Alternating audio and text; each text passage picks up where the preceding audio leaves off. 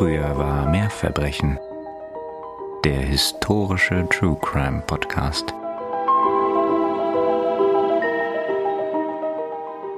Karen ist vor Angst erstarrt.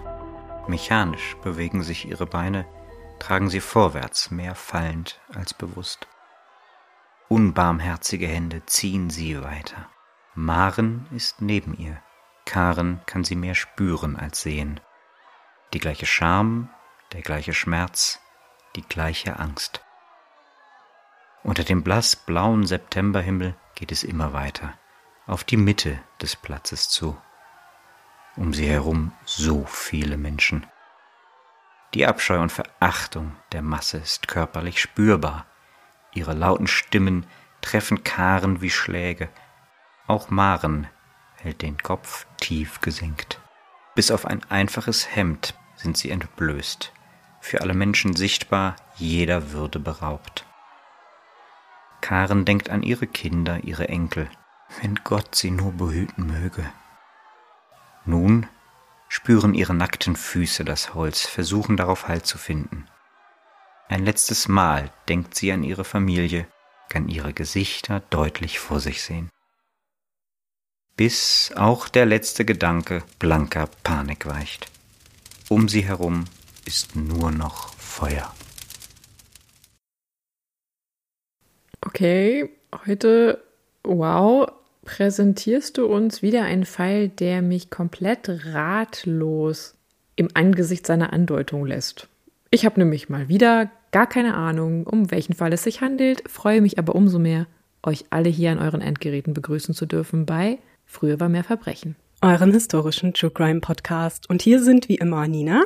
Und die ratlose Katharina. Ja, ich denke, so ratlos wirst du wahrscheinlich gleich gar nicht mehr sein, denn heute machen wir hier ein Fass auf, das wir dann so nach und nach abarbeiten bzw. ausleeren wollen.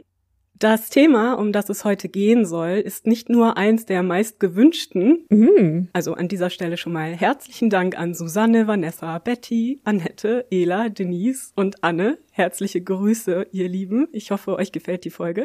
Das Thema ist auch sehr komplex und natürlich wollen wir euch hier nicht nur Geschichten erzählen, sondern auch immer den historischen Kontext mitliefern. Und gerade beim Thema Hexenverfolgungen gibt uh. es dabei so einiges zu besprechen. Oh, jetzt bin ich aber gespannt. Du hast dir wirklich ein dickes Brett zum Bohren vorgenommen.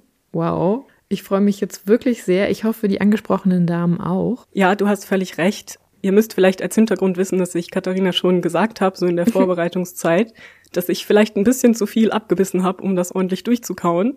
Denn um die Hexenprozesse gibt es einfach so wahnsinnig viel zu berichten. Und auch gerade die Hintergründe sind eigentlich gar nicht so ohne weiteres so schnell abzuarbeiten. Deswegen habe ich mir auch überlegt, und ich hoffe, du bist damit einverstanden, mhm. dass wir heute mal am Anfang anfangen und uns dann so nach und nach weitere Prozesse vornehmen, die wir interessant finden, die wir berichten möchten und eben dazu dann immer entsprechend den zeitlichen Kontext wieder liefern wollen. Oh ja, super. Also finde ich eine tolle Idee. Ich hoffe, ihr auch. Lasst uns da doch gerne etwas Feedback zu da. Das freut uns immer sehr und damit natürlich auch der obligatorische Hinweis auf die Kontaktmöglichkeiten über Instagram, via E-Mail. Also immer gerne reinschauen uns kontaktieren, uns Feedback dalassen. Und wenn ihr ganz besonders Support leisten wollt, dann freuen wir uns natürlich auch ganz besonders über die tolle Unterstützung, die ihr uns über unsere Kaffeekasse dalasst. Vielen Dank dafür und auch diese Adresse findet ihr in den Show Notes und in der Folgenbeschreibung. Ganz genau. Wenn ihr Lust habt, könnt ihr uns ja auch mal auf der Podcast-Plattform eurer Wahl bewerten. Neuerdings geht das Ganze ja auch auf Spotify. Da schauen wir dann auch ganz gerne mal rein und freuen uns darüber. Also gerne, wenn ihr Lust dazu habt, mal machen. Aber dann jetzt äh, diesen großen, dicken Riemen. Wow, Nina, ich bin jetzt schon beeindruckt und begeistert und freue mich natürlich auf spannende Fälle und spannende Einblicke in dieses Thema von dir. Denn ich frage mich schon, welchen Fall du dir jetzt zuerst vorknüpfst. Also ich habe mir gedacht, wir machen vielleicht mal Fälle, die nicht so bekannt sind da draußen und begeben uns dafür auch in ein Land, in dem wir bisher noch nie Halt gemacht haben. Nämlich geht es heute nach Dänemark. Oh. Und auf dieser Reise treffen wir nicht nur einen alten Bekannten wieder, sondern sehen auch, wie diese frühen Hexenprozesse in Skandinavien tatsächlich der Hexenverfolgung im angloamerikanischen Raum den Weg bereiteten. Wir beginnen unsere Reise im Jahre 1543. Dänemark befindet sich im Krieg gegen das Heilige Römische Reich unter Kaiser Karl V. Dabei ging es für König Christian III. von Dänemark tatsächlich um viel. Denn zum einen führte er diesen Krieg, um sich deutlich gegen Karl V. und dessen Versuche der Einflussnahme auf dänische Staatsangelegenheiten abzugrenzen. Zum anderen ging es aber auch, wie so oft, um Glaubensfragen. Christian III. ist überzeugter Lutheraner, nachdem er Martin Luther 1521 beim Reichstag zu Worms persönlich begegnet war und so beeindruckt von seiner Lehre, dass er 1536 das lutherische Bekenntnis zur Staatsreligion Dänemarks erklärt. Hm. Es gilt also auch ein Stück weit, sich klar gegen den katholischen südlichen Nachbarn zu behaupten. Dank der gewaltigen niederländischen Flotte, die Karl V. zur Verfügung steht, finden zahlreiche Schlachten dieses Krieges auf dem Wasser statt. Unsere Geschichte beginnt an einem Herbsttag des Jahres 1543. Die niederländische Flotte wird an der Südküste Norwegens gesichtet, welches zu dieser Zeit unter dänischer Herrschaft steht. Um die feindlichen Schiffe von der Küste Norwegens zu vertreiben, rüstet Christian III. entweder 40 oder 24, je nach Quelle unterschiedliche Angaben, Schiffe aus und schickt diese unter der Leitung von Admiral Mogens Güldenstjerne durch den Öresund Richtung Norden aus, um die niederländische Flotte von der dänischen bzw. norwegischen Küste zu vertreiben und zurück in die Niederlande zu verfolgen. Dann jedoch scheitert die Mission spektakulär. Als die Flotte vor Helsingör in eine Flaute gerät und die Schiffe nur noch hilflos vor sich hin dümpeln. Schließlich kommt auch noch ein Sturm auf und die Flotte muss beschämt und unverrichteter Dinge in den Heimathafen zurückkehren. König Christian III. ist natürlich fuchsteufelswild das Ganze ist nicht nur eine riesige Blamage, sondern auch äußerst ungünstig, wenn man bedenkt, dass es hier auch um den Glauben geht. Warum sollte Gott die dänische Flotte und das dänische Reich so strafen? Folglich kann das Ganze also nicht mit rechten Dingen zugehen. Was jetzt genau passiert, ist nicht in vielen Quellen überliefert. Soweit ich herausfinden konnte, haben wir nur den Bericht des Reichshofmeisters Eske Pedersen Bille, vom 31. Dezember 1543. Hieraus geht hervor, dass eine gewisse Gyre Spennemeer aus Helsingör dabei beobachtet worden sei, wie sie vor Abreise der Schiffe in einem Tal außerhalb der Stadt mit weiteren Personen einen Hexensabbat abgehalten hatte. Über Gyre selber wissen wir nicht viel, aus den Quellen ist nichts weiter bekannt, außer dass es sich bei ihr um eine Bürgersfrau gehandelt hatte. Also eine Frau von nicht ganz schlechtem Stand in der mhm. damaligen frühneuzeitlichen Gesellschaft. Wir wissen auch nicht, woher genau diese Anklage kam.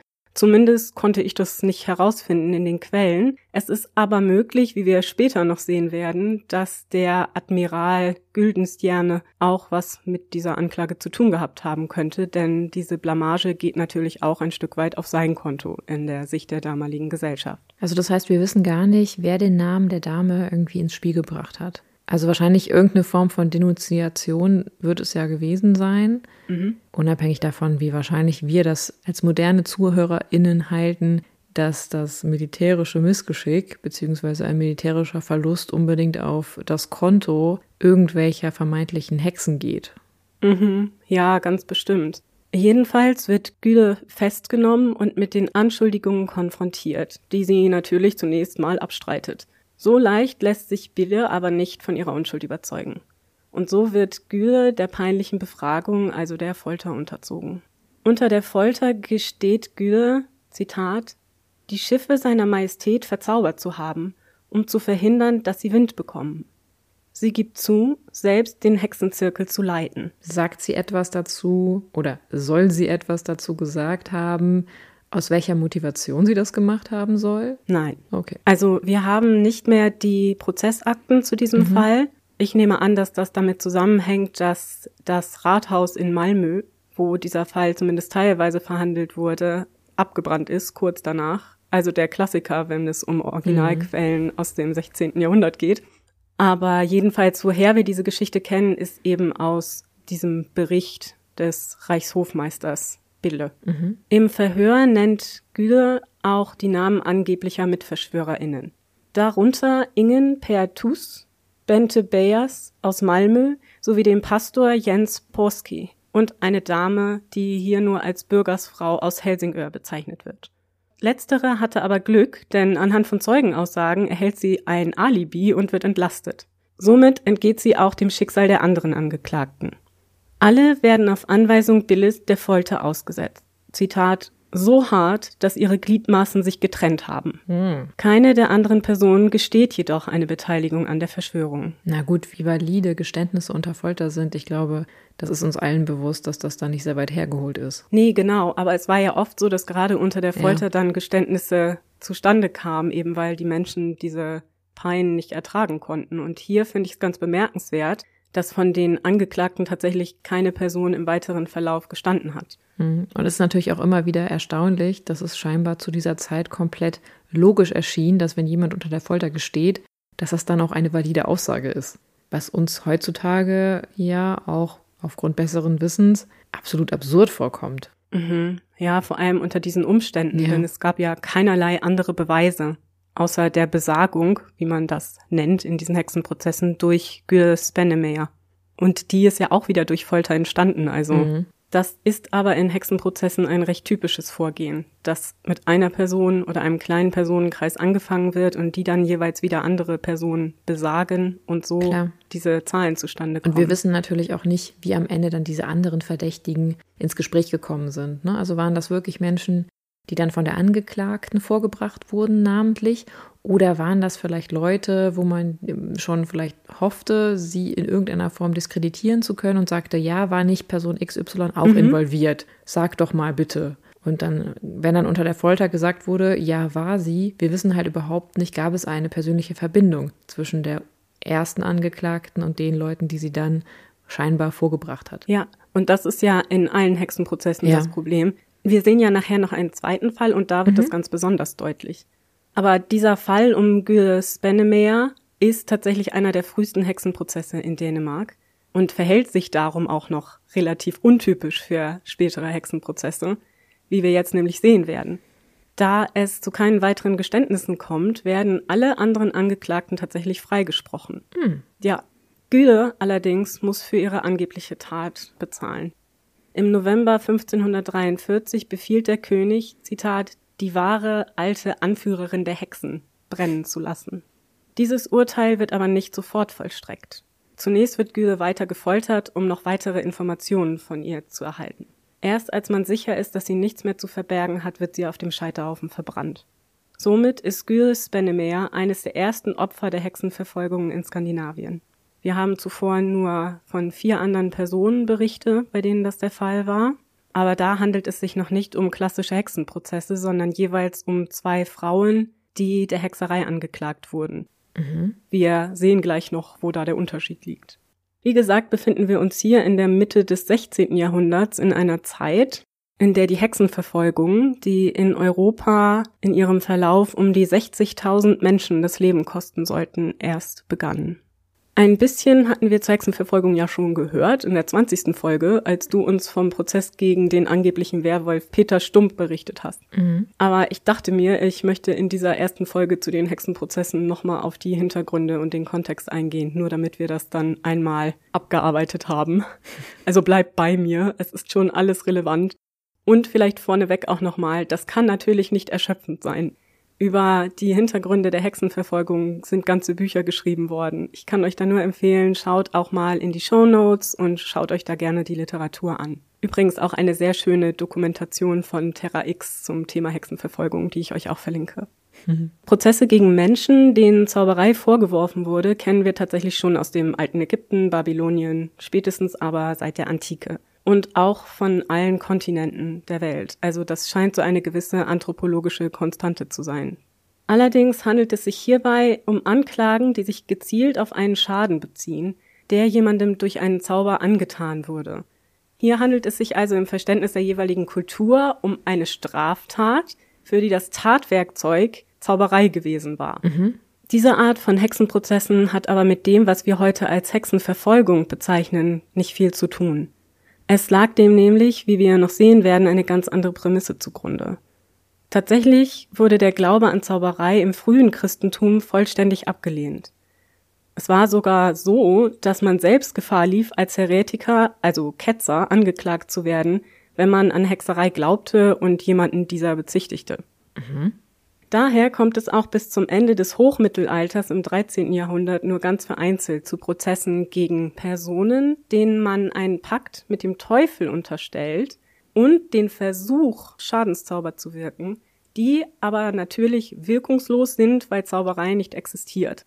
Aber diese Intention wurde dann eben zur Anklage gebracht. Mhm. Ab dem Spätmittelalter dann ändert sich aber die Situation. Der berühmte Kirchentheoretiker Thomas von Aquin postuliert in seinen Schriften, dass es durchaus möglich sei, dass Menschen durch einen Teufelspakt zum Wirken von Magie in der Lage seien. Und damit öffnet er quasi buchstäblich die Büchse der Pandora. Genau, da ist also so der erste Nährboden für das, was später entstehen sollte. Mhm. Es ist schon für Thomas von Aquin völlig klar, dass es hierbei vor allem Frauen sind, denen man solcherlei Taten zutrauen kann. Anfang des 15. Jahrhunderts dann kommt es zur Definition von Hexerei, die neben dem Pakt mit dem Teufel und Schadenszauberei auch die Versammlung in Hexensekten und die Teufelsbuhlschaft sowie den sogenannten Hexenflug voraussetzt. Gründe für diese Entwicklung sieht man in der modernen Forschung unter anderem im Antisemitismus. Typische Feindbildstereotype gegen jüdische Menschen, wie der Ritualmord an christlichen Kindern mhm. und die Vergiftung von Brunnen, sowie der Wunsch, die christliche Gemeinschaft zu zerstören, finden sich in kaum abgewandelter Form in den Hexenprozessen der frühen Neuzeit wieder. Aber auch christliche Glaubensgemeinschaften, deren Praktiken und Ansichten sich von denen der katholischen Kirche unterschieden, wie zum Beispiel die Katharer und Waldenser, erklärte man schon ab dem 13. Jahrhundert zu Zusammenschlüssen von Hexen und Zauberern. Ja. Deren Schicksal ist auch wirklich total spannend. Also ich kann da mhm. auch nur empfehlen, sich mal da ein bisschen einzulesen. Genau, und das sind tatsächlich auch sehr frühe Fälle. Ja. Dieses Thema ist natürlich nicht gerade fruchtbar, was das persönliche Bild auf die katholische Kirche betrifft. Mhm. Sie schneidet am Ende des Tages da natürlich nicht sehr sympathisch ab. Ja, aber das gilt nicht nur für die katholische Kirche ja. tatsächlich. Jedenfalls kann man hier ganz gut sehen, dass es bei der Hexenverfolgung nicht mehr um einzelne Personen ging, die durch Zauberei Schaden verursachen, sondern um die Annahme einer fiktiven Sekte, deren Ziel es war, im Gefolge des Teufels die Christenheit zu vernichten. Also irgendwie auch der klassische Mechanismus von Verschwörungstheorien. Mhm. Mancherorts fallen diese Gedanken auch schnell auf fruchtbaren Boden, aber anfangs kommt es noch selten zu gezielten Verfolgungen. Unter den Gelehrten, die im 15. Jahrhundert zumeist entweder der Kirche oder dem Adel angehören, ist die Meinung über die Existenz von Hexen äußerst gespalten. Und auch die Inquisition ist nicht mit der Hexenverfolgung befasst. Die richtet sich tatsächlich gezielt gegen Heretiker und Andersgläubige. Und oftmals ist es bei Inquisitionsprozessen auch so, dass die Personen eher nicht getötet werden sollen, sondern Läuterung erfahren sollen, also zurückkehren sollen in den Schoß der Kirche. Dabei ist man natürlich nicht zimperlich vorgegangen und es sind auch sehr viele Menschen durch die Inquisition zu Tode gekommen. Gerade zum Beispiel auch jüdische Menschen, die ja. durch die Inquisition schrecklich verfolgt wurden. Den endgültigen Startschuss zur Hexenverfolgung gab dann Heinrich Kramer. Kramer war Dominikaner, Mönch und später Leiter eines Dominikanerklosters. Und war er nicht auch ein Bestsellerautor? Mhm, dazu kommen wir jetzt. Denn während seiner Tätigkeit als Inquisitor für die katholische Kirche hatte er sich stets gegen Hexerei ausgesprochen und war auch vor allem in der Schweiz unterwegs gewesen, um dort die Verurteilung von Hexen voranzutreiben, die er überall vermutete. Allerdings hatte er damit nicht so sonderlich viel Erfolg, weil die Menschen dem Ganzen doch eher noch skeptisch gegenüberstanden und er wirkte so ein bisschen wie ein fanatischer Frauenhasser und genau das war er wahrscheinlich auch. Er ist davon überzeugt, dass Hexerei existiert und dass man sie verfolgen müsse. Und deswegen verfasst er 1486 das Malleus Maleficarum, also den Hexenhammer. Hier wird zum ersten Mal ausführlich beschrieben, wie man Hexen erkennt und wie man mit ihnen zu verfahren hatte. Also wie solch ein Prozess abzulaufen hat und wie genau sich Hexenglaube oder Hexensekten ausdrücken und wie man sie erkennt. Zwei Jahre zuvor hatte Kramer Papst Innozenz den Achten dazu gebracht, in der sogenannten Hexenbulle die Hexenverfolgung quasi zu legitimieren. Doch während die Hexenbulle, mit der Kramer den Hexenhammer eröffnet, noch relativ zahm daherkommt, trieft Kramers Werk von Misogynie, Fanatismus und dem Aufruf zur Gewalt gegen vermeintliche Hexen. Für Kramer steht fest, dass vor allem Frauen von Natur aus moralisch und geistig schwach seien. Zudem seien sie lüstern und steckten voller Hinterlist. Auch sei der Glaube in Frauen grundsätzlich schwächer ausgeprägt, was sie leicht anfällig für die Einflüsterungen der Dämonen mache. Dank des Buchdrucks nun verbreitete sich Kramers Werk, welches in Latein verfasst war, schnell unter den Gelehrten der Zeit. Allerdings ohne direkt zu einem merklichen Anstieg von Hexenprozessen zu führen. Tatsächlich gab es sogar zahlreiche Gegner von Kramers Ausführungen, wozu übrigens nach heutigem Wissensstand auch Jakob Sprenger gehörte.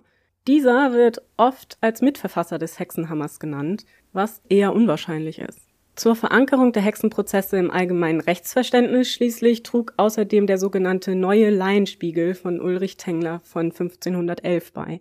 Dieses Rechtsbuch beinhaltete erstmals auch eine Anleitung zur Durchführung von Hexenprozessen. Außerdem erschien dieses Buch auf Deutsch, was es auch für die ausführenden Organe der Rechtsprechung verständlich machte, denn diese waren oft der lateinischen Sprache gar nicht mächtig, so dass sie den Hexenhammer zum Beispiel nicht mhm. studieren konnten, aber dieses Werk führte auch sie nun ein in die Notwendigkeit der Hexenverfolgung.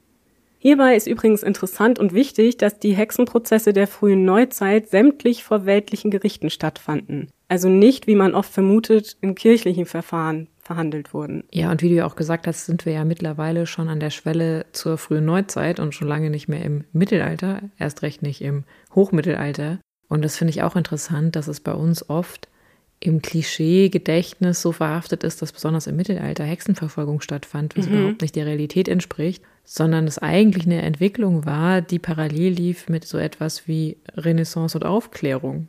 Ja, richtig. Und auch der Begriff Hexe ist eigentlich ein verhältnismäßig junger. Wir haben ihn tatsächlich erst Anfang des 15. Jahrhunderts das erste Mal belegt. Mhm. Es war also so, dass weder die Inquisition noch die Kirche als solches an den Verfahren direkt beteiligt war, anders als zum Beispiel bei den Ketzereiverfahren, wie schon erwähnt. Tatsächlich fanden in Gebieten mit starker Präsenz der Inquisition und mit einer starken katholischen Kirche vergleichsweise wenige Hexenprozesse statt. So zum Beispiel in Spanien oder Portugal. In anderen Regionen wie der Schweiz, der Bodenseeregion, Teilen von Frankreich, Norditalien und dem Rhein-Main-Gebiet hm. kommt es schon Ende des 15. Jahrhunderts zu Hexenprozessen, denen zahlreiche Menschen zum Opfer fallen. Mit dem Beginn der Reformation 1517 dann schläft die Hexenverfolgung für einige Zeit weitestgehend ein. Wahrscheinlich auch, weil es nun eine schlimmere Bedrohung gab, mhm. der man sich erstmal widmen musste. Allerdings ist das nur die Ruhe vor dem Sturm, denn in der zweiten Hälfte des 16. Jahrhunderts kehrt die Hexenverfolgung mit voller Wucht zurück und entfaltet jetzt erst ihren ganzen Schrecken. Übrigens, und das ist ganz wichtig, waren beide Konfessionen, also sowohl Protestanten mhm. als auch Katholiken, an den Hexenverfolgungen beteiligt. Es ist hierbei ganz interessant, dass sich die Demografie so ein bisschen unterscheidet. In katholischen Gebieten waren es zu ungefähr 80 Prozent Frauen, die den Hexenprozessen zum Opfer fielen. Mhm. In protestantischen Gebieten waren es 90 Prozent und mehr Frauen, die wegen Hexerei verurteilt wurden. Und das liegt daran, dass Luther in seiner Übersetzung der Bibel auf Deutsch das Wort Hexe als weiblich definierte, während es im katholischen Glauben oft mit Hexenmeister oder Zauberer übersetzt mhm. wurde. Das heißt also, durch die Übersetzung waren es per se schon wieder eher Frauen, die man der Hexerei bezichtigte. Aber es gibt auch Ausnahmen, das fand ich ganz interessant. Im hohen Norden, in Island, Finnland und Estland, sind es überwiegend Männer, die den mhm. Hexenprozessen zum Opfer fallen. Und das liegt eben an einer anderen kulturellen Wahrnehmung, an einer anderen Auslegung der Bibel mhm. und natürlich auch wahrscheinlich althergebrachtem Volksglauben, der zu diesen Verurteilungen führt. Also vor allem in Island ist das ganz markant. Da sind es wirklich fast nur Männer, die verurteilt werden. Dass die Hexenverfolgung im 16. Jahrhundert so an Fahrt aufnimmt, hatte wahrscheinlich mehrere Gründe. Zum einen führten die Konflikte und Glaubenskriege zwischen den Katholiken und Protestanten zur Radikalisierung auf beiden Seiten und damit zu strengeren Regeln. Glaubenssätze und Vorstellungen wurden rigider und Angst und Unsicherheit plagte die Bevölkerung. Dazu kommen die Auswirkungen der sogenannten kleinen Eiszeit, die Mitte des 16. Jahrhunderts über Europa hereinbrach. Überdurchschnittlich niedrige Temperaturen und häufiger Niederschlag führten zu Missernten und einer deutlichen Ressourcenverknappung. Davon ausgelöst kam es zu Preissteigerungen, Kriegen und Seuchen. Mhm. Eine Zeit also, in der die Menschen zutiefst verunsichert sind und von ständiger Existenzangst geplagt werden. Der Vergleich zur aktuellen Situation drängt sich, finde ich, natürlich auf. Ne? Mhm, also in einer Zeit, die vergleichbar ist. Das heißt, wir haben vergleichbare existenzielle Problematiken aufgrund einer Pandemie etc. Gibt es natürlich einen besonders guten Nährboden für Verschwörungsmythen und Verschwörungstheorien. Ja, genau man braucht für alle diese Schrecken auch einen Grund, ne? Man möchte mhm. sich das irgendwie erklären. Es muss jemanden geben, der dafür verantwortlich ist. Ja. Und natürlich ziehen auch die Prediger durch die Lande und von den Kanzeln predigen die Pastoren über Hexen, Hexerei und darüber, wie diese Sekten die Christenheit vernichten wollen. Und natürlich passte das alles gut zu dem, was man um sich herum sah. Mhm. Es ist natürlich auch nicht ganz unwichtig, dass der Glaube an Magie und magische Praktiken sowie zum Beispiel die heilende Wirkung von Amuletten noch immer tief im Volksglauben verankert ist.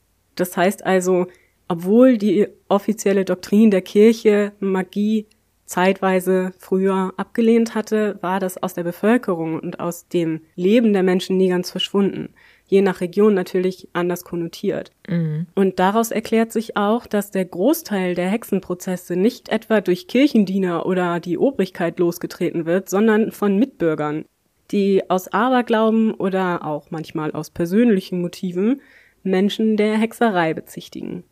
Ja, und eine derartige Anschuldigung reichte völlig aus, um so ein Verfahren einzuleiten. War das Verfahren einmal eingeleitet, gab es für die Beschuldigten so gut wie keinen Ausweg mehr. Denn du konntest eigentlich gar nicht anders, als als Hexe verurteilt werden oder bei dem Prozess der Findung deines Nicht-Hexenseins mhm. umkommen. Wir kennen ja alle die Geschichten von den Wasserproben und ähnlichem. Allerdings ist auch das von Gebiet zu Gebiet unterschiedlich und wird unterschiedlich ausgelegt. Ja, und ich hatte ja eben schon erwähnt, dass Menschen oft andere anklagten, um von eigenen Verfehlungen abzulenken. Und genau so einen Fall schauen wir uns jetzt nochmal an. Wir begeben uns zurück nach Dänemark, diesmal ins Jahr 1589.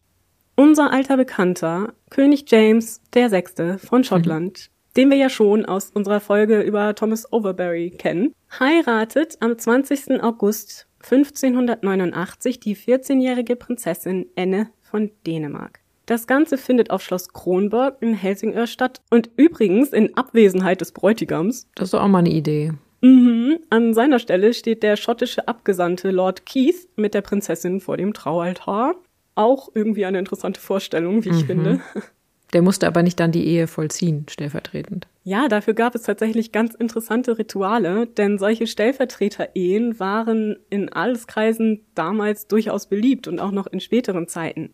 Tatsächlich ist es rechtlich wohl so, dass selbst heute das Ganze noch erlaubt ist in Adelskreisen. Hä? Mhm. Man wollte nämlich die politischen Allianzen, die ja der Grund für die Eheschließungen innerhalb des Adels waren, schnell verfestigen bevor sich die Braut auf den oft langen und beschwerlichen Weg zu ihrem Ehemann macht. Und gegebenenfalls tödlichen Weg. Genau. Und in dem Fall hätte man dann eben schon etwaige Brautgaben sowie Ländereien oder militärische Bündnisse in der Tasche, wenn man dann schon verheiratet ist. Mhm. Ein berühmtes Beispiel einer solchen Stellvertreter-Ehe ist übrigens auch äh, die Ehe von Marie Antoinette mit dem späteren König Louis XVI. Mhm. Wie dem auch sei, Unsere junge Prinzessin Anne macht sich gut zwei Wochen später mit einer Flotte von 14 Schiffen der dänischen Marine auf den Weg nach Schottland. Bei der Überfahrt wird die Flotte jedoch von einem Orkan überrascht, der sie dazu zwingt, Richtung Norwegen abzudrehen und in Arendal vor Anker zu gehen. Man versucht tatsächlich noch einige Male die Überquerung der Nordsee, aber jedes Mal ist man gezwungen, nach Norwegen zurückzukehren.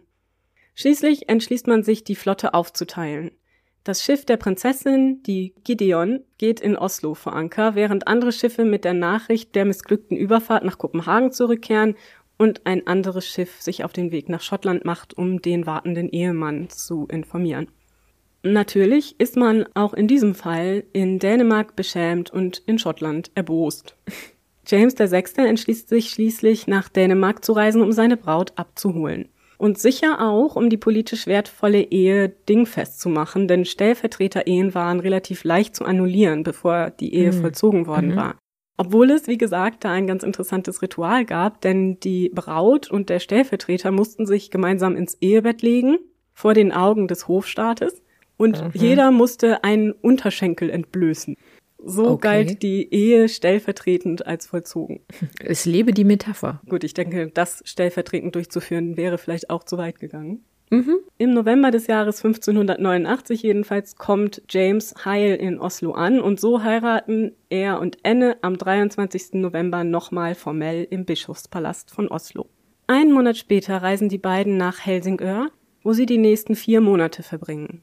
Während das junge Königspaar also in Helsingør flittert, müssen sich zwei Herren für die Blamage der missglückten Überfahrt verantworten.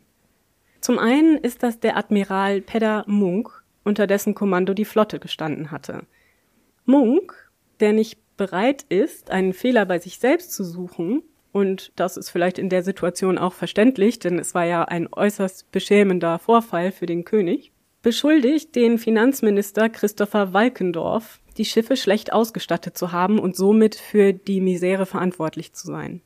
Auch weiß er genau, wer noch an dem Vorfall Schuld trägt. Mir schwant Grausiges. Ja, er beschuldigt die Bürgersfrau Anne Collings aus Kopenhagen, die Überfahrt durch Hexerei verhindert zu haben. Und warum zaubert er diese aus dem Hut? Wissen wir darüber was, wie er auf sie gekommen ist? Mm, wir sprechen ganz am Ende nochmal okay. darüber. Ich habe da so eine Theorie. Aber mal sehen, vielleicht empfindest du das genauso, wenn du die Geschichte mhm. hörst. Über Anne wissen wir auch nicht sehr viel. Da geht's uns genauso wie bei Gür. Auch hier haben wir nicht viele Quellen erhalten. Allerdings gibt es hier noch die originalen Prozessakten, die allerdings jahrelang verschollen waren und erst in jüngerer Zeit mhm. wieder aufgetaucht sind, weil man sie falsch verräumt hatte. Ein Klassiker. Wie Güle jedenfalls gehörte sie auch der Bürgerschaft an und war wahrscheinlich mittleren Alters. Manche Quellen behaupten, dass Munk zuvor Auseinandersetzungen mit Annes Ehemann gehabt hatte, aber ich glaube, da ist es zu einer Verwechslung gekommen. Das kann ich später auch nochmal erklären. Mhm. Es kann auch sein, dass es sich bei Anne Collings und einer gewissen Anne Julquinne um die gleiche Person gehandelt hat. Letztere befand sich zum Zeitpunkt der Anklage gegen Anne Collings nämlich bereits in Haft, wegen eines anderen Hexenverfahrens in Malmö aus dem Vorjahr. Beiden Frauen wird in Dokumenten der Beiname Mutter des Teufels gegeben, was keinesfalls immer der Fall ist. Schmeichelhaft. Ja, man hielt Anne Collings und Anne Jule Quinne beide für sehr gefährliche Hexen. Also daher auch der Mutter des Teufels Titel. Mhm. Es ist nicht unwahrscheinlich, dass es sich dabei um die gleiche Frau gehandelt haben wird. Denn in der Folge jetzt, in Folge der Anklage, wird Anne Collings der Folter unterzogen. Nun war es aber so, dass es in Dänemark zu dieser Zeit rechtlich verboten war, Angeklagte zu foltern, bevor sie verurteilt wurden. Mhm. Also auch ganz anders als zum Beispiel im Bereich des heutigen Deutschlands, der Schweiz, Teilen von Frankreich, Norditalien und so weiter, wo die Hexenverfolgungen so schrecklich viele Opfer forderten. Dass Enne also gefoltert wurde, könnte darauf hindeuten, dass sie zu dieser Zeit schon verurteilt war für eine andere Tat. Mhm. Oder dass sie zumindest schon in Haft war. Wir haben nämlich auch keine Belege dazu, wie sie verhaftet wurde oder wie irgendetwas da vor sich ging. Mit Sicherheit kann man das aber nicht sagen, weil die Quellen eben zwei unterschiedliche Namen angeben. Jetzt ist es aber auch so, wie wir später noch sehen werden, dass Nachnamen in Dänemark zu dieser Zeit nicht festgeschrieben sind. Also es sind oft Berufsbezeichnungen. Oft haben wir Frauen, die mit dem Namen ihres Mannes bezeichnet werden. Also der Nachname des Mannes mit einem besitzanzeigenden S dahinter. Mhm. Es ist also wahrscheinlich, dass der Ehemann von Anne Colling hieß. Die Bezeichnung Jule Quinne könnte eben einfach eine persönliche Bezeichnung für sie sein und somit könnte es sich um die gleiche Person handeln. Mhm. Wie das aber immer so ist bei diesen alten Fällen, ist das eben nicht abschließend zu klären. Anne Collings wird in jedem Falle auf die Anklage hin im April 1590 vor Gericht gestellt. Unter Folter gesteht sie schließlich, die Flotte der Prinzessin durch Zauberei aufgehalten zu haben. Das Ganze habe sie bewerkstelligt, indem sie zusammen mit anderen Menschen sogenannte Apostel zu den Schiffen gesandt hatte. Apostel sind in der Vorstellung der damaligen Zeit sogenannte persönliche Dämonen, die einem beim Teufelspakt vom Teufel anvertraut werden und dann für einen Dinge erledigen. Also so etwas wie ein dämonischer Diener, so kann mhm. man sich das vielleicht vorstellen. Diese Apostel seien dann an den Masten der Schiffe emporgeklettert und hätten die Probleme der Flotte verursacht. Sie erwähnt außerdem, dass für die Bezauberung kleine Tongefäße eine Rolle gespielt hätten, was sie genau dazu aussagt, weiß ich aber nicht. Das wird sich aber später nochmal wiederholen in Aussagen anderer Angeklagter. Insgesamt besagt Enne während ihres Verhörs neun weitere Menschen aus Kopenhagen, von denen mindestens fünf in der Folge ebenfalls verhaftet und angeklagt werden.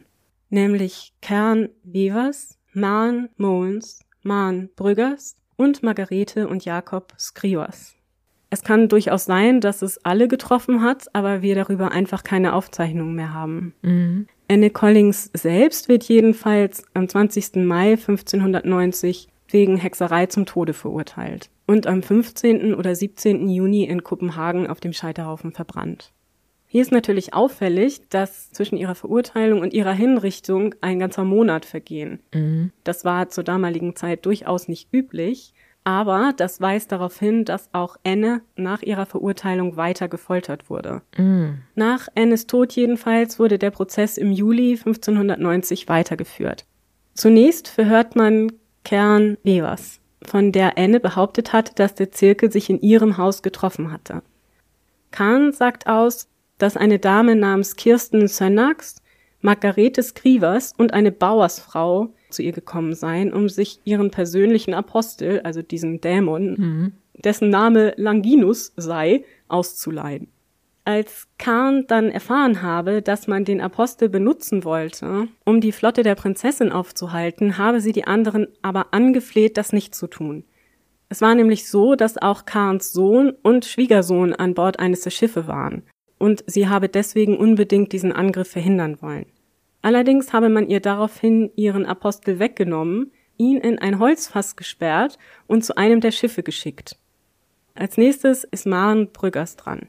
Sie gesteht, sich mit den anderen bei Kahns Haus getroffen zu haben. Dort habe man Rituale mit kleinen Tongefäßen durchgeführt, um die Flotte zu verzaubern. Also hier findet sich das wieder.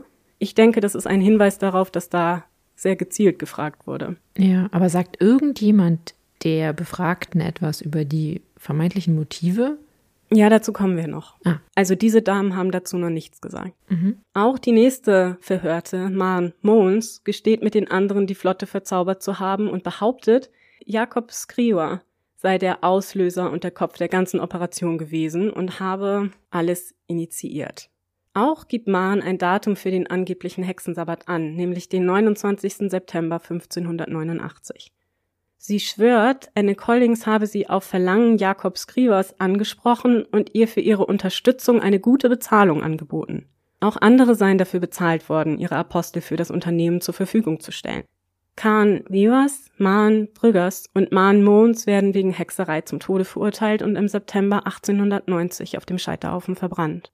Als letztes nun beginnt auch das Verfahren gegen Margarete und Jakob Skrior.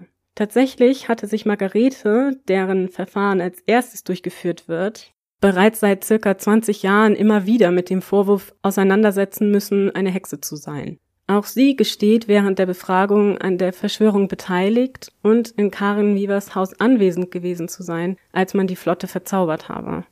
Das ist, wie gesagt, auch in meinen Augen nicht überraschend, denn die Ankläger wussten genau, wie sie die Beschuldigten durch gezielte Fragen zur gewünschten Aussage bewegten. Also da werden dann Fragen gestellt, wie zum Beispiel, was wurde mit kleinen Tongefäßen gemacht? Und daraufhin haben dann mhm. die jeweils Beschuldigten eben ihre Aussage so lange geraten, bis sie das Richtige gesagt haben. Ja. So muss man sich's ungefähr vorstellen. Das gleiche gilt auch für Namen. War diese Person anwesend? War diese Person anwesend? Mhm. Also es tauchen immer wieder die gleichen Namen auf. Das ist in den Hexenprozessen tatsächlich auch ein sehr typisches Merkmal. Es kann aber sein, dass auch diese Angeklagten gefoltert wurden und das nur nicht in den Prozessakten vermerkt wurde, weil es eben eigentlich rechtswidrig war. Wir wissen es nicht genau, aber die Aussagen deuten doch schon sehr darauf hin, dass sie nicht freiwillig entstanden sind. Aber im Falle von Margarete und Jakobs Rivers ist vor allem die Hintergrundgeschichte recht interessant, wie ich finde. So wissen wir aus einem Brief eines niederländischen Diplomaten, der den Prozess wohl vor Ort beobachtet hatte, dass Jakob Skriver eine Vorgeschichte mit Admiral Peter Munk hatte. Mhm. Skriver, der einmal Bürgermeister gewesen war, war in einen Disput mit Munk verwickelt. Worum es dabei genau ging, lässt sich nicht mehr sagen, aber für die Zeitgenossen steht fest, dass er aus diesem Grund die Flotte angegriffen hatte. Ich würde allerdings vermuten, dass es sich eher umgekehrt verhält. Ja. Munk, auf der Suche nach einem Schuldigen für seinen Fehlschlag, könnte sich ganz bewusst Skriva als Sündenbock ausgesucht haben. Also zwei Fliegen mit einer Klappe schlagen sozusagen. Wenn wir annehmen, dass Anne Collings tatsächlich Anne Julequinne war, dann könnte Munk ganz bewusst sie angeklagt haben und den Verhörenden den Namen Skrivas schon von vornherein genannt haben. Mhm. Unter der Folter besagte ihn Anne dann direkt nach ihm gefragt und das Unheil nahm seinen Lauf. Natürlich ist das nur Spekulation, es liegt aber durchaus im Bereich des Möglichen. Während Margarete also verhört wird, entkommt Jakob tatsächlich aus dem Gefängnis, mhm. wird aber bald darauf wieder gefasst. Zurück im Kopenhagener Gefängnis dann versucht er sich in seiner Zelle zu erhängen. Der Versuch scheitert jedoch und wird von den Zeitgenossen als weiteres Schuldeingeständnis verstanden. Während das Ehepaar inhaftiert ist, durchsucht man ihr Haus auf der Suche nach Beweisen und hört zahlreiche Zeugen in der Sache an. Mhm. Jedenfalls führt das alles dazu, dass auch die arme Margarete am 19. Oktober 1590 zum Tode verurteilt wird. Ein Neffe versucht noch, das Urteil beim Berufungsgericht abzuwenden. Das dänische Recht sah es nämlich vor, dass jedes Todesurteil in einem Hexenprozess durch ein Berufungsgericht geprüft werden musste. Jedoch, wie so oft in einem solchen Verfahren, hatten seine Bemühungen keinen Erfolg und auch Margaretes Leben endet am 17. Februar 1591 im Feuer. Jakob allerdings sollte mit dem Leben davonkommen. Zwar werden ihm sämtliche Besitztümer aberkannt und er verbringt den Rest seines Lebens im Armenhaus, aber zumindest musste er nicht auf dem Scheiterhaufen sterben, obwohl mhm. er ja angeblich der Kopf der ganzen Sache gewesen ja. sein soll. Also auch hier wieder eine interessante Auslegung des Rechts. Nicht, dass ich es ihm gewünscht hätte, aber es scheint auch hier nicht ganz gerecht. Peter Munks Karriere übrigens lief nach den Prozessen ganz hervorragend. Er wurde in Diplomatenkreisen hoch geschätzt und erhielt schließlich den höchsten militärischen Rang Dänemarks, nämlich Marschall des Königreichs. Diese sogenannten Kopenhagener Hexenprozesse sind nicht nur wegen der Tragik wichtig, die ja leider wirklich Teil jedes Hexenprozesses ist, sondern auch wegen ihrer Bedeutung für die Weltgeschichte. Mhm. Ich hatte ja schon in der Folge zu Thomas Overbury erwähnt, dass unter James dem sechsten bzw. ersten zahlreiche Hexenprozesse in Schottland und England stattfanden. Zwar hatte James schon vor seinem Erlebnis mit der verzauberten Flotte den Verdacht gehabt, dass Hexen ihm und seiner Herrschaft schaden wollen könnten, doch die Hexenprozesse von Kopenhagen sollten erst der Auslöser der schrecklichen Verfolgungen sein, die sich in der Folge in Schottland und England ereigneten. Und so sind sie auch ein Mitgrund dafür, dass James schließlich seinen eigenen Hexenhammer, das Dämonikon, verfassen sollte. Aber dazu hören wir mit Sicherheit ein andermal mehr. Man sieht hier aber wirklich wunderbar, wie die Taten einzelner Personen, hier die des Admirals Peter Munk, mhm. die Geschichte über weite Distanzen hinweg beeinflussen können und wie sich Ideen und Vorstellungen über Ländergrenzen hinweg verbreiten. Schließlich waren es später auch britische Auswanderer, die ihren Hexenglauben über Kontinente mit nach Amerika nahmen, und nur so konnte es dort zu den berühmten Hexenprozessen von Salem kommen, zum Beispiel. Und am Anfang all dessen stehen die heute kaum bekannten Geschichten von Gilles Bennemer, Anne Collins und all ihrer Mitangeklagten. Ja, aber umso schöner, dass du uns diese Geschichten wieder ins Bewusstsein gerufen hast und wir damit diesen Menschen gedenken können, Mhm. Und uns auch vielleicht bewusst sind, dass manchmal wirklich vermeintlich kleine Geschehnisse in der Geschichte, im Lauf der Geschichte große Auswirkungen haben können. Ja, genau. Ich fand das auch total faszinierend, mal diese Zusammenhänge zu sehen. Denn gerade in Schottland war ja die Hexenverfolgung für die britischen Inseln wirklich sehr ausgeprägt und ganz schrecklich. Ja. Und das hing eben auch damit zusammen.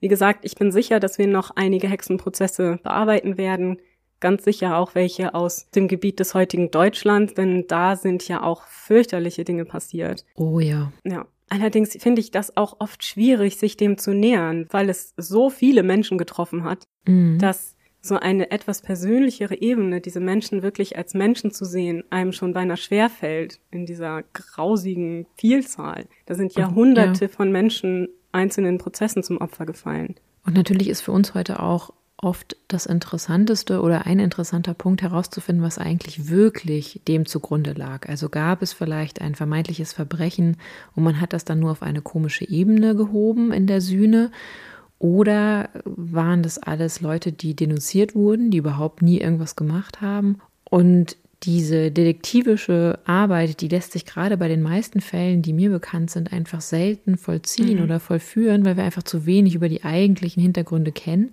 Und wir fast davon schon ausgehen müssen, dass die Angeklagten wirklich nur durch einen wirklich schrecklichen Zufall oder halt, weil Leute sie fälschlich beschuldigt haben, auf der Anklagebank gelandet sind.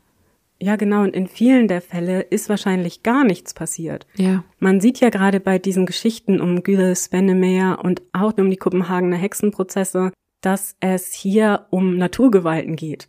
Also natürlich hat kein Mensch eine Flaute verursacht oder mhm. einen Sturm heraufbeschworen.